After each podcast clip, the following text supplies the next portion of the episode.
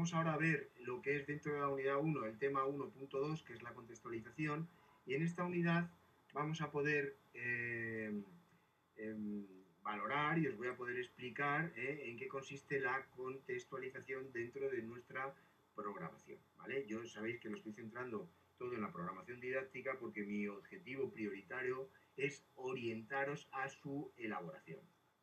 Bien, dentro de nuestra contextualización, ¿qué significa contextualización? Contextualización significa el saber, el, expresar y poner de manifiesto, y por lo tanto lo tenemos que saber, ¿eh? que, cuál es el contexto al que va dirigido, ¿vale? Al que va dirigido mm, nuestra programación, ¿vale? Y entonces, en este sentido, en atención a esto, tendremos que saber eh, dónde está nuestro centro educativo, cuáles son las características del centro educativo, si, eh, si el centro educativo está en el centro urbano y tiene, mm, por ejemplo, eh, bueno, pues tiene la universidad cercana, tiene zonas deportivas, hay biblioteca, en fin, hay que ver un poquito. Ahora lo vamos a ver detenidamente para que vosotros podáis ubicar ¿eh?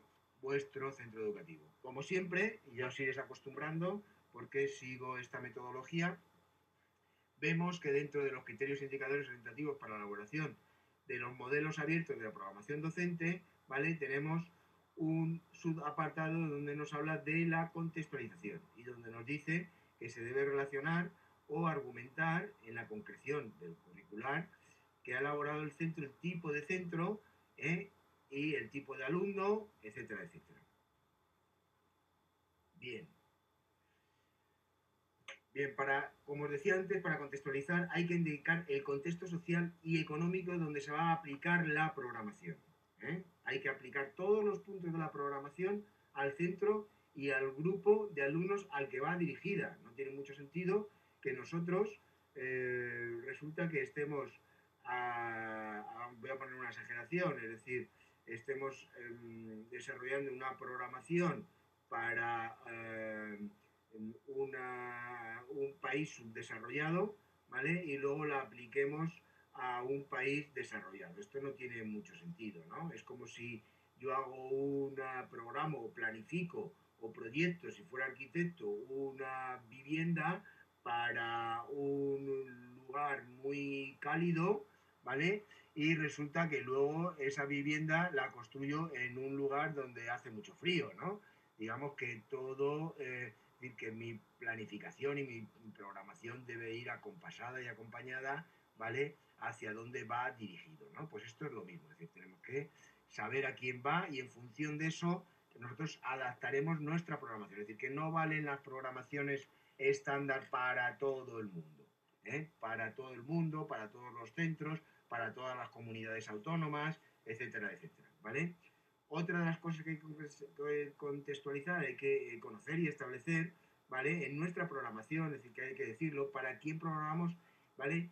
Y en base a, a qué legislación vamos a desarrollar nuestra programación didáctica, a cuál va a ser nuestro contexto legal, ¿eh? entonces, claro, si yo hago, eh, desarrollo mi programación eh, para la comunidad valenciana, pues tendré que hacer referencia a la normativa vigente de la comunidad valenciana que voy a desarrollar mi currículum de mi especialidad. Si la hiciera en Galicia, pues tendría que hablar, ¿vale?, de la legislación vigente para Galicia.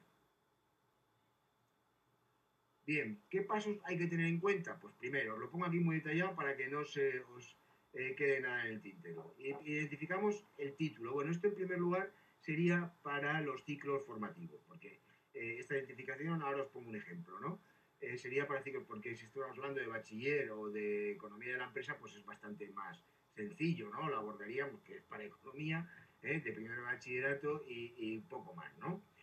Bien, el de ciclos formativos, pues explicitarlo es un poquito más extenso y como ahora vamos a ver un ejemplo, pues no me quiero detener mucho más en esto. Bien, el segundo paso es hablar del centro educativo. ¿Cuál es su localización o ubicación dentro de, del centro educativo, dentro de la núcleo urbano, rural, mm, las características del, entorno, ¿vale?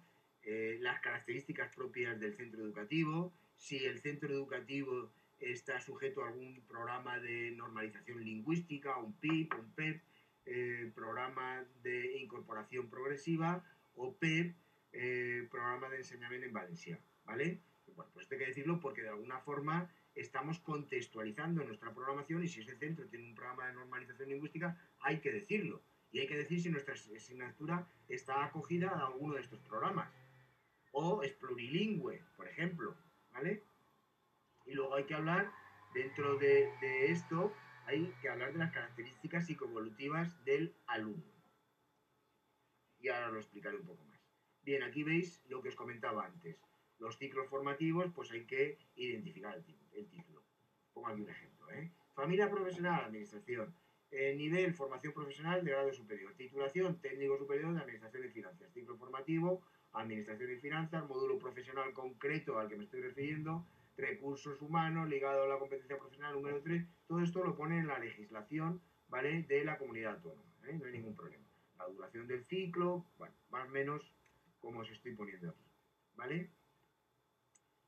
Cuando hablamos del centro educativo, ahí hemos hablado de los alumnos, hablamos del centro educativo. Bueno, pues opciones para elegir un centro para elaborar la contextualización. Pues yo aquí os voy a plantear dos opciones. Pues podemos pensar o bien en el instituto donde eh, hayamos estudiado, ¿eh? o bien en el instituto donde estamos haciendo las prácticas, lógicamente esto es bastante resultón. ¿eh? ¿Por qué? porque nos permite tener una visión más cercana y más práctica. Si bien es cierto, podemos plantear, como os planteo ahí, la opción B, es un IES neutral, un centro donde una, una, una serie de condiciones mínimas y espacios de instalaciones, ¿vale? Ratios de profesor-alumno, recursos materiales, un contexto, ¿vale? Aunque sea abstracto, pero bueno, que de alguna forma que cumpla con, la, con bueno, pues unas condiciones mínimas. Bueno, ¿dónde está la localización ubicación? ¿A qué se refiere con esto? Bueno, pues si está en una zona urbana, si es rural, si es costero, que el tamaño de la población, ubicación dentro de la población de la ciudad, si está en el centro, si está en una zona periférica, si en esa zona periférica es marginal, si eh, esa zona periférica es industrial o es agrícola o es... ¿Vale? Un poquito es la idea. ¿Qué perfil laboral y profesional de la, tiene la población circundante, eh, las estructuras o equipamiento cultural, educativo y deportivo con el que cuenta el, el, entorno del centro educativo, si tiene bibliotecas, instalaciones deportivas, universidad, en fin, un poco lo que os comentaba antes. Más características del centro educativo. Pues número de alumnos en el centro y distribución por niveles y cursos. Bueno, pues ¿para qué? No. Esto lo que nos da es una idea de eh, qué tipo de la magnitud que tiene el centro donde estamos. Todo esto, pues bueno, nosotros en el instituto, por ejemplo, estoy haciendo las prácticas, pues podéis tener fácilmente toda esta información. ¿eh? ¿Vale? Eh, recursos físicos del centro, si tiene, qué, espacios tiene, laboratorios, talleres, talleres de informática, visuales, bibliotecas, polideportivo, en fin, todo esto, ¿vale? Características del centro educativo recursos propios de la materia de economía o del ciclo en el que estemos hablando. ¿eh? Si los ciclos formativos tienen aulas específicas para ello, si en estas aulas tienen eh, mm, recursos informáticos, es decir, todos los alumnos tienen eh, permanentemente aulas de informática para desarrollar la asignatura, donde tienen instaladas aplicaciones de contabilidad, hojas de cálculo, etcétera, etcétera qué profesores imparten la materia de economía, economía de la empresa o del ciclo formativo, ¿eh? el número de profesores.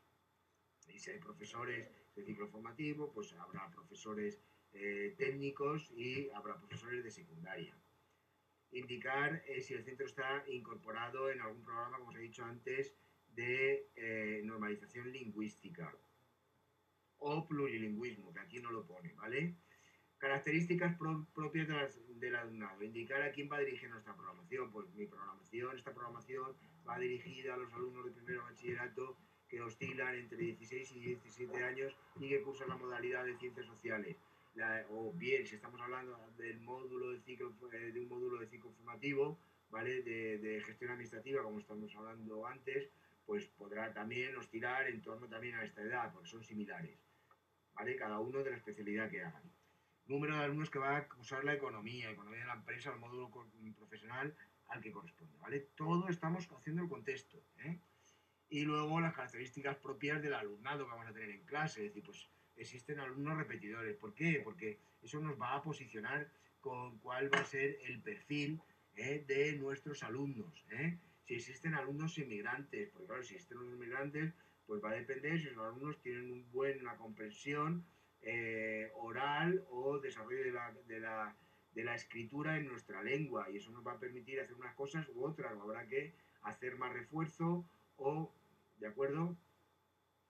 existencia de, alumnos con necesidades educativas específicas, ¿vale? O si tenemos alumnos de altas capacidades, o si tenemos alumnos con eh, deficiencias físicas, eh, o por ejemplo, pues un alumno ciego o un alumno sordo, ¿vale? Tendremos que tenerlo esto en cuenta porque eh, en nuestra programación tenemos que contar con ello y luego cuando hablemos de los materiales y los recursos necesarios para abordar nuestra programación, pues si es ciego, ciego, por ejemplo, pues tendremos que contar con que tendremos que coordinarnos con la ONCE al objeto de que eh, nos eh, aporten o que lleguemos a un acuerdo para ver cómo trasladamos, si tienen material en braille, o etcétera, etcétera, etcétera, ¿vale? O sea, que hay que tenerlo en cuenta y cuando lleguemos a esta otra parte de, de los materiales, pues ya abordaremos sabiendo que tenemos este tipo de alumnos. Bueno, también hay que hacer referencia a la etapa del desarrollo psicológico, es decir, estamos hablando de alumnos entre 12 y 18 años, pues bueno, aquí nos vamos a encontrar con alumnos que estamos en plena adolescencia. Y en esta adolescencia, pues lógicamente, como todos bien sabemos, se viven unos cambios fisiológicos, afectivos, cognitivos, de valores, de relaciones sociales, el grupo es más importante que cualquier otra cosa y, el grupo va a tirar de los alumnos y puede haber, en fin, el, el, hablar de esta problemática y, del tratamiento eh, con una especial sensibilidad a este tipo de alumnos, eh, plasmarlo en nuestra programación, pues va a hacer que eh, nuestra programación sea sensible a esto. ¿Vale? Hay que tener en cuenta que este tipo de alumnos que son, están en la adolescencia, pues empiezan a tener ideas propias, actitudes personales, valores propios de hecho, a partir de los 18 años, pues eh, empezamos a, los alumnos ya votan, ¿no? Eh, si estamos hablando de ciclos formativos de, grado superior, pues tenemos alumnos que esta problemática, pues lógicamente ya la han abandonado, estamos ya en la fase de la madurez, con otras, otro perfil de personas, ¿no? Más maduras, orientadas más al mundo laboral, más a estar en una fase ya de, de pareja, etcétera, etcétera, donde están más centrados. Bien, si estamos hablando de adolescentes, pues es donde más cambios intelectuales y cognitivos se producen, como bien sabéis. Y ahora vamos a hablar de lo que es la última parte, que es la contextualización de la normativa, o sea, la, la introducción y hablaremos de la normativa vigente eh, o el contexto legal, ¿no? Es decir, que vamos a ver, vamos, hemos hablado de la justificación de la asignatura, hemos hablado de la contextualización y hemos hablado y vamos a hablar de la normativa vigente. Esta normativa la podemos meter dentro del contexto, la podemos sacar fuera. Como hemos visto en nuestra en nuestra eh, guía de estructura, ¿vale? Pues vemos que la guía de estructura nos hace como tres apartados y así lo he querido hacer yo. ¿eh? Los, he, los, separado. Bien, como os decía antes, eh, no solo es el contexto físico el que hay que tener en cuenta, sino el contexto legal. ¿eh? Hay que indicar el contexto legislativo. Hay que hacerlo constar en nuestra programación, como es lógico. ¿Vale? Como os decía, os lo explicaba antes. No solo la legislación estatal, sino también la autonómica. ¿Vale? hay que hacer también referencia a la legislación que, hace, que, nos dicta normativa sobre el currículo, los horarios, la evaluación, etcétera, etcétera. Las normas al inicio del curso al que nos estamos refiriendo para nuestra programación. Bien. Yo aquí, ya hemos entrado antes, os doy alguna normativa, ¿vale? de la que vosotros podéis hacer uso, ¿vale? El decreto, estamos hablando, por ejemplo, de bachillerato. Ahora luego pasaremos a ver algo en relación a ciclos formativos. El decreto barra 102, mm, perdón, 102 barra 2008, que es el que desarrolla el currículum de bachillerato en la Comunidad Valenciana, la modificación de este decreto, que es el 115 barra 2012, ¿vale? Que modifica al anterior, ¿vale?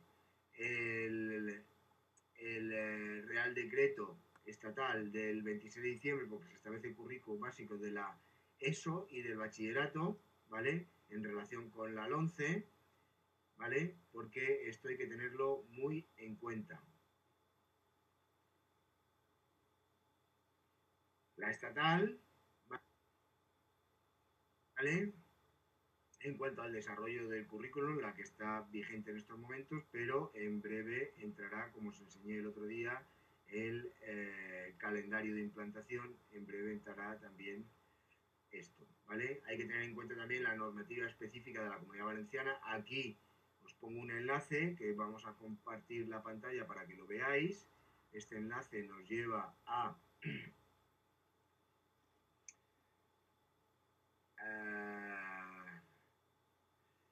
Bien, pues eh, como veis son resoluciones eh, por las que se establecen las fechas de pruebas de las evaluaciones extraordinarias eh, de, la ESO y bachillerato y formación profesional. ¿Vale? se procede a la adecuación normativa del ámbito educativo, en fin, bueno, pues en un momento dado, si son muy recientes, yo os recomendaría, ¿vale? Estas de diciembre del 2013, diciembre del 2013, que sí que le echaréis una ojeada. Aquí la, la página, como veis, es una de las que hemos visto antes, estamos hablando de bachillerato y dentro del bachillerato estamos hablando de eh, normativa. ¿eh? Normativa referente al currículum, adaptativas, evaluación. ¿eh? En este caso estamos hablando de la evaluación. ¿Vale? Estaríamos en este subapartado. Pero veis que tiene otros muchos apartados. bachillerato internacional, bachillerato de excelencia, premios extraordinarios, mayores de 20 años, en fin. Bien, vamos a volver al PowerPoint. En, el PowerPoint vamos, nos centramos en la normativa vigente y a partir de aquí pues continuamos donde estábamos. Estábamos hablando del Real Decreto, de la normativa específica de la Comunidad Valenciana, que ya os he llevado a ella, y de, hay que tener en cuenta la resolución de 14 de julio del 2014, en este caso, donde se le dan a los centros instrucciones en materia de ordenación académica y de organización de la actividad docente en los centros que impartan educación secundaria obligatoria y, bachillerato durante el curso de 2014 y 2015. Bien, bueno, pues esta resolución se emite todos los años, lógicamente, para dar instrucciones a todos los centros. Bueno, pues alguna instrucción es posible, es bueno echarle una ojeada, porque alguna instrucción nos va a afectar a nuestra especialidad. Y si fuera así, habría que hacer mención a ella. Si estuviéramos hablando de la normativa, de, de formación profesional, bueno, pues al contextualizar la, la legislación vigente de nuestro, pues entraríamos en la normativa genérica para todos los, títulos de FP, eh, que ya lo hemos visto antes, eh, y dentro de esta normativa genérica, voy a pinchar, eh, veis que es que nos lleva al, comparto la pantalla, nos lleva al mismo sitio que hemos ido antes, la oferta de ciclo formativo de formación profesional, donde podemos entrar en cada uno de los títulos y podemos entrar en la legislación vigente. Es decir, que para este título, este por ejemplo no está desarrollado la Comunidad Valenciana, tanto eh, deberíamos de centrarnos en el del el Ministerio. ¿De acuerdo? instrucciones también al inicio del curso que para la organización, ordenación y organización de los ciclos formativos, para que la tengáis en cuenta, la pincháis y es otro tanto de lo mismo, ¿vale? Y también la evaluación ¿eh? de los ciclos formativos que se regula en la Orden 79 barra 2010 del 27 de agosto, que regula la evaluación del alumnado de los ciclos formativos, de los ciclos de formación profesional, ¿vale? En el ámbito de la eh, comunidad valenciana. Esto, lógicamente, si regula la evaluación, nos va a influir en el contexto de nuestra programación. Por lo tanto, debe de hacerse constancia, igual que aquí debe hacerse constancia del título que vayamos a desarrollar. Más, hay un plan valenciano de formación profesional 2011-2013, que ahora que también, mientras no se derogue, seguirá existiendo. Y luego hay una ley de la orden del 46 2012 donde mm, se regulan determinados aspectos en la ordenación de la formación profesional del sistema educativo, en el que lógicamente si desarrollamos nuestra especialidad en algún módulo de formación profesional, pues sí o sí nos va a afectar y por lo tanto habrá que hacer eh, constancia de esto en nuestra programación. Vamos a ver, Santi, eh, en la contextualización del centro os he dicho antes que podéis tener dos opciones. Una primera opción, que también se, se desdobla, que es el propio centro donde estáis haciendo las prácticas o el propio centro, el IES, donde estudiasteis vosotros. Y una segunda opción, o tercera, como quieras, es eh, pues elaborar un centro neutral que reúna unos requisitos mínimos para la impartición de la especialidad que tú quieres dar. Mm, no sé, donde tú lo veas más práctico, quizá, quizá, ¿eh? quizá lo más práctico es que abordes el centro donde están haciendo las prácticas actualmente. ¿Por qué? Pues porque tienes más acceso a, la información, eh, puedes consultar en el o puedes consultar con el director o jefe de estudios o tu tutor, o lo tienes más reciente, más fresco. Quizá es una buena idea, si tienes una buena relación con el instituto donde tú estudiaste y recuerdas, o, bueno, pues también podría ser. ¿eh? No, no, hay, esto no, no, hay ninguna norma que diga que haya que hacerlo de. ¿eh? Nosotros la programación nos tiene que servir para esto. ¿Vale? Bueno, eh, eh, Juan José, si los documentos son del 2008, pues no pasa nada. Tú mm, haces el tratamiento, si quieres, te sirve la información. ¿Qué, sabe nadie si eh, los datos que tienes ahí son de, del 2008 o del 2014? Si esos son los últimos que tienes y quieres hacerlo de ese centro, para mí son válidos. ¿Vale? Puedes tomar los del 2008. Y más que nada porque si no tienes otros datos mejores, esos son los mejores que tienes.